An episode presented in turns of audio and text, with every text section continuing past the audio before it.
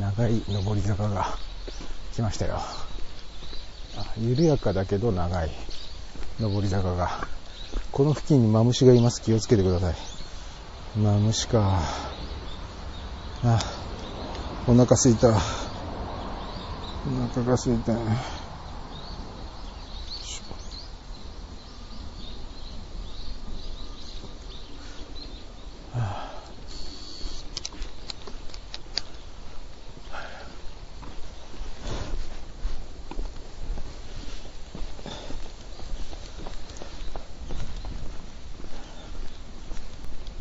なんか歩き疲れちゃった。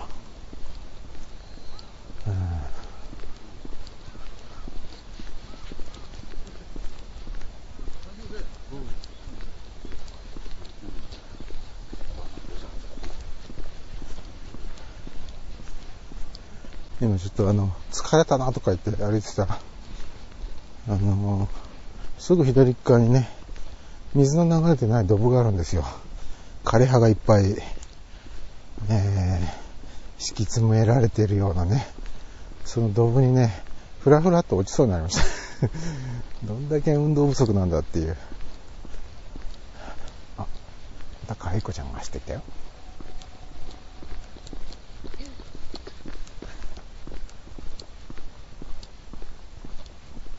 楽しんでいただけましたでしょうか あおっさんだな。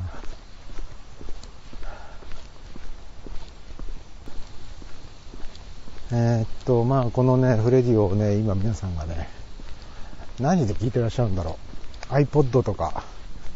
えー、パソコンに入れてある iTunes でとか、えー、スマートフォンでとか、いう感じですかね。で、まあ、その、どんな道具を使って、ど、どんな場所で聞いてくださっていたとしても、それはまあ嬉しいことなんですけど、あの時代とともにやっぱりそのリスナーの人たちがどんな環境でどんな番組を楽しむのかっていうのは変わってくるでしょきっと。ね。あのそれは意識していなくても自然と変わってくるものだと思うのであちょっとこっち行ってみるかな。やっぱりその配信する側もそれに合わせたというのかな。それを意識したあの配信をしないとえー送り手と受け手の間にこう隙間ができちゃうような気が、まあ、少しはすると思うんですね。まあ、あまりにもそのリスナーに迎合するとか、リスナーのなんかこう、えー、環境に合わせたり、そちらに左右されたりして、ものを作る必要はないと思うんですけど、あの、把握しておくというのか、知っておくということは、あの、必要だと思うので、で、僕自身がその去年の夏からスマートフォンというものを使い始めて、で、そのスマートフォンで、ポッドキャストってどうやって楽しんだらいいんだろうっていうことをやり始めたおかげで、あの、今、そのポッドキャストが置かれてる、こう、弱点っていうのかな、うん、アキレス腱みたいなものがね、ちょっと浮き彫りになってきたなっていう感じがしてます。で、あの、まあ、これテクニカルな部分で 配信者がね、すぐにどうこうできる問題でもないんで、あの、難しいんですけど、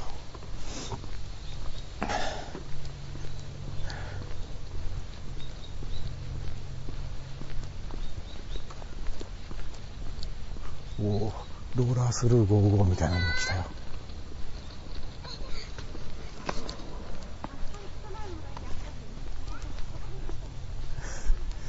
ローラースルーの女の子がすごくあの僕とすれ違う時に深々とお辞儀をしていったところがすごく好感が持てましたね。僕も思わず必要以上に深々とお辞儀をしてしまいました。なんかあの小学校23年ぐらいの女の子にあの50歳の男が深々と頭を下げるっていう ちょっとシュールな 誰かこの様子を撮影しててくれたら面白かったのになっていうね。え、まあいいんですけど。で、あの、ポッドキャストの弱点っていう話ですけど、今のところその、なんつうんですよね、あの、パソコン用の iTunes で、えー、聞く場合は問題ないのに、スマートフォンで聞こうと思うと、途端に問題が発生するみたいなのがね、あ、発見されてます。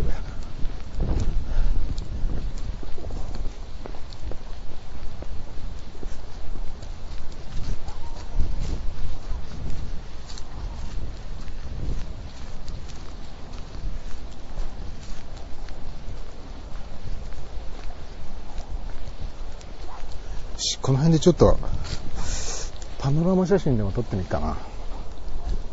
えー、っと、パノラマ写真って結構面白いんですよね。よし、この辺から、よっ。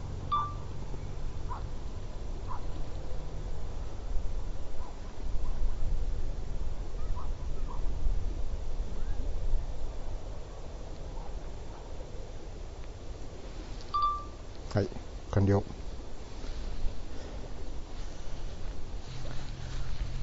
あ、で、話戻りますけどね。あの、アンドロイドでいくつか無料のポッドキャストアプリを使ってみて、あの、で、まずはフレディを登録してみてですね、あの、ポッドキャスト登録、ちゃんと聞けるかなって試してみたときに、まずそこで一回こけまして、えー、聞ける音声と聞けない音声が混在していました。えー、つまり、えー、フレディオの配信した番組が歯抜けのような状態でリスナーの元に届いてしまっているということがそこで判明したわけですね。で、まあその、聞いてくださってる方が、その、歯抜けになってるってことを承知の上でそれを聞いてくださってるんだったらまだしも気づかないまんま、例えばその、極端な話ですけど、毎月1本ずつ、え音声を配信しているのに、リスナーの側が、あ、また3ヶ月配信が止まったね、みたいな、いうふうに思いながらフレディを聞き続けているということも考えられるわけですよ。で、そうだった場合はちょっと困るなと。で、それはね、そのアプリの側に問題があるというのが一つと、それからその、配信してる僕の側っていうかな、そのブログサービスの側の問題でもあり、そのつまりはね、すり合わせがちゃんとできてないんですよね。その、なんて言うんだろう。ポッドキャストの基本仕様みたいな、こういうルールのもとに配信しましょう。で、こういうルールのもとに、その、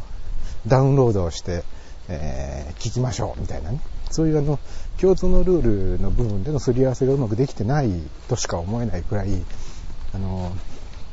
送り出す側と受け取り側の、えー、なんつうんだろうな、解釈の違いみたいなことが、えー、そのギクシャクしたところが、えー、表面化した時に歯抜けが起こるんですよね。で、それはアプリ、えっ、ー、と、Android アプリの場合もそうだし、あの、iPhone の標準アプリの、ポッドキャストっていうアプリケーション、これはあの、標準では入ってないので、あの、ただですけれども、無料なんですけど、App Store からダウンロードしなければならないので、一手間かかるんですけど、あの、ポッドキャストというアプリを iPhone ユーザーの方は、まあ、とりあえず、ポッドキャスト楽しむ、楽しむぞと思ってる人はまずそれをダウンロードするでしょ。で、試してみると。番組、聞きたい番組を登録すると。で、やってみてもやっぱり歯抜け状態になる可能性があるので、困ったもんだなというね、えー、純正アプリでも問題が起こると、これちょっとね、由々しき問題だなというふうに思っております。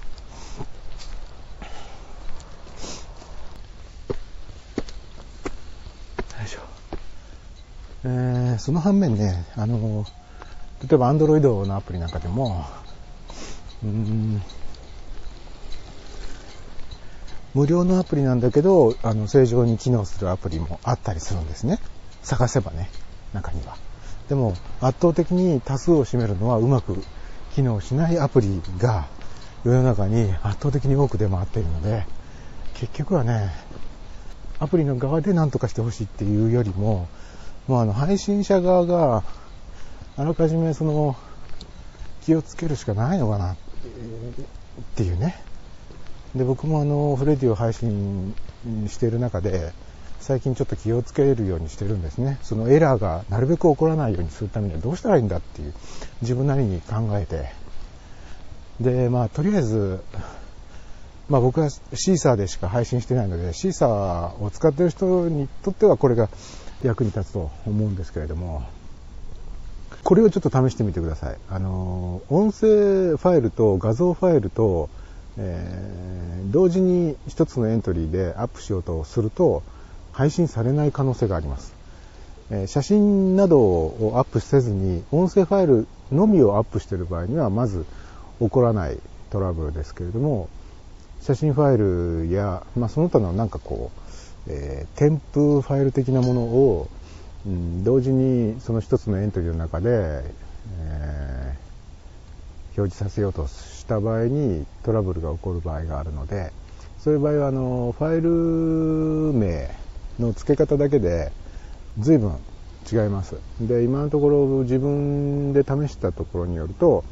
うんファイル名の付け方にさえ気をつければ、トラブルは回避できてます。で、それは何かっていうと、音声ファイルと、え、画像のファイルがあったとすると、多くのポッドキャストアプリっていうのは、その、それが音声なのか、画像なのかっていうのを関係なくですね、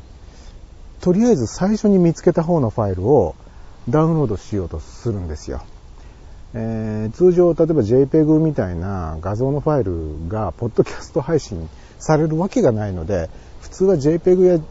ば GIF とか、ピングとか、そういうものは、もう最初からもう、無視してくれなきゃいけないのに、あの、それをね、引っ張ってこようとするアプリがほとんどなんですよ。なので、アプリ側もこれどうかした、してますよねっていう話なんですけど、でもそういうアプリがあまりにも多いので、あの、まあ、そのアプリ側に何とかしてって言ったって、全部のアプリがその足並みを揃えて直してくれるということはまずないと思うのでね。あの配信者側で気をつけて やりましょう。で、何に気をつけるかというと、えー、音声と画像2つアップした場合、えー、どうしてもその画像よりも音声のファイルを先に読み込んでほしいという場合ですね。という場合は、ファイル名、例えば数字とアルファベットっていうふうに使い分けちゃう。えー、アルファベットよりも数字の方が先に読み込まれます。表示をこう、ファイル名順に並び替えたときに、できるだけさ、えー、上の方に来るように、最初に読み込まれるように、音声ファイルをしてください。画像なんていうのは別にポッドキャスト配信には関係ないんで、あの、サイトを見に来てくれた人だけにしか関係ないんで、あの、音声ファイルが先に、え、読み込まれるようにファイル名をつけておきさえすれば、まず大丈夫だと思います。えー、まあその辺が、えー、シーサーブログ使ってる人にとっては役立つかな、みたいなね。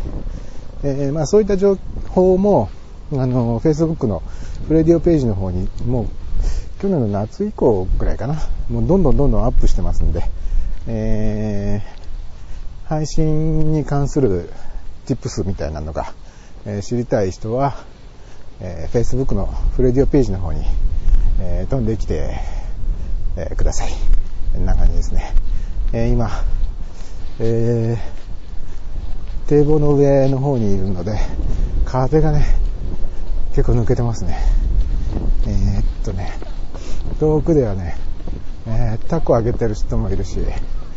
えー、今、あの、iPhone をね、耳に当ててね、喋ってるんで、人が、あの、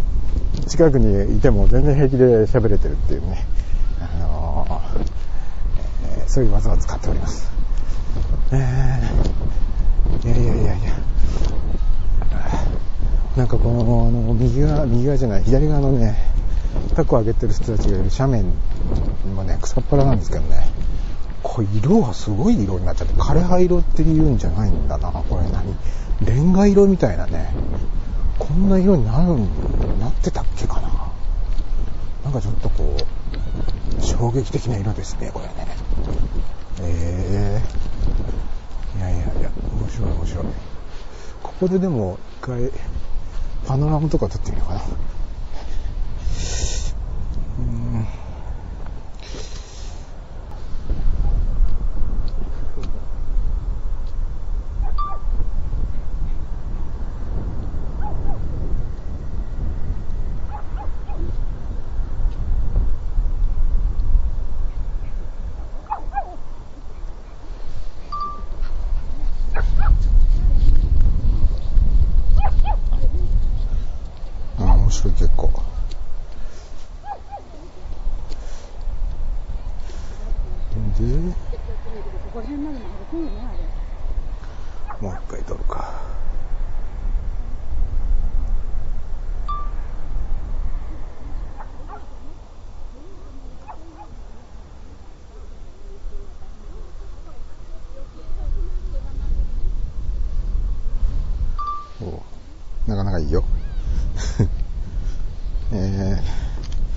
なんかもう、あれですね。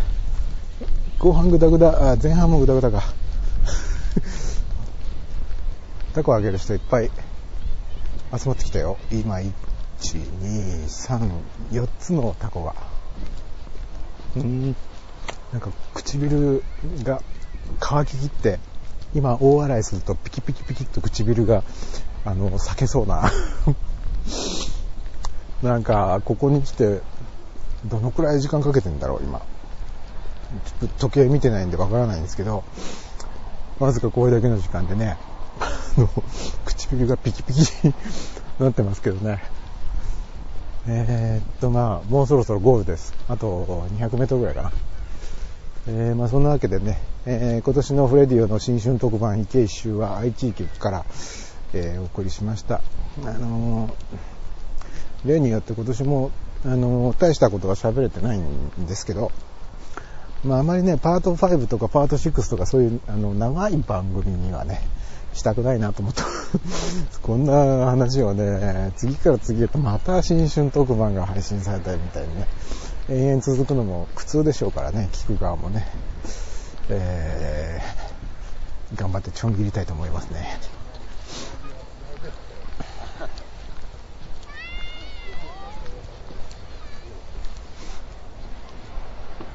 おお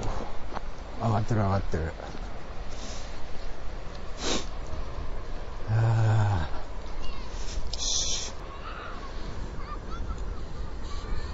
たこ揚げたこ揚げよいしょたこ揚げの歌。それはからたち。えっと選曲がもうかなり昭和の夏メロ。いやいやいや。というわけでもう、空腹も峠を、あの、越し、マックスを過ぎ、少し麻痺してきておりますけれども、えー、汗も結構一汗かきまして、えー、ちょっと体が冷えてきておりますが、えー、風邪をひかないようにね、皆さんもね、黒いララブラドールナブラチロワが走ってきた。えー、去年2012年はフレディオはあのー、夏を挟んでかなりねあの半年ぐらい配信が止まってまして、えー、フレディオ始まって以来の配信数の少なさだったんじゃないかなと、え去年はね、えー、思います。まあ、今年もね、どうなるかちょっとわからないので、えー、まあ、頑張りますとも言わないし、頑張りませんとも言わないんですけども、まあ、なんかこう、面白いことはやりたいなと思ってるんで、なんか思いついたら思いついた時に、あの、適当にやると思いますんで、えー、皆さん長い目でお付き合いください。えー、今年がまあ皆さんにとっても良い年であるようにね、まあ、あの、良い年でなくてもいいですよ。なんでそれ。あの、とりあえず悪い年でなければね、それでいいんじゃないですか。ね。えー、と思います。えー、そんなわけで新春特番、えー、ここ、愛知池のほとりから、えー、ヒゲフレディがお送りいたしました。えー、それでは、また来年お会いしましょう。さよなら。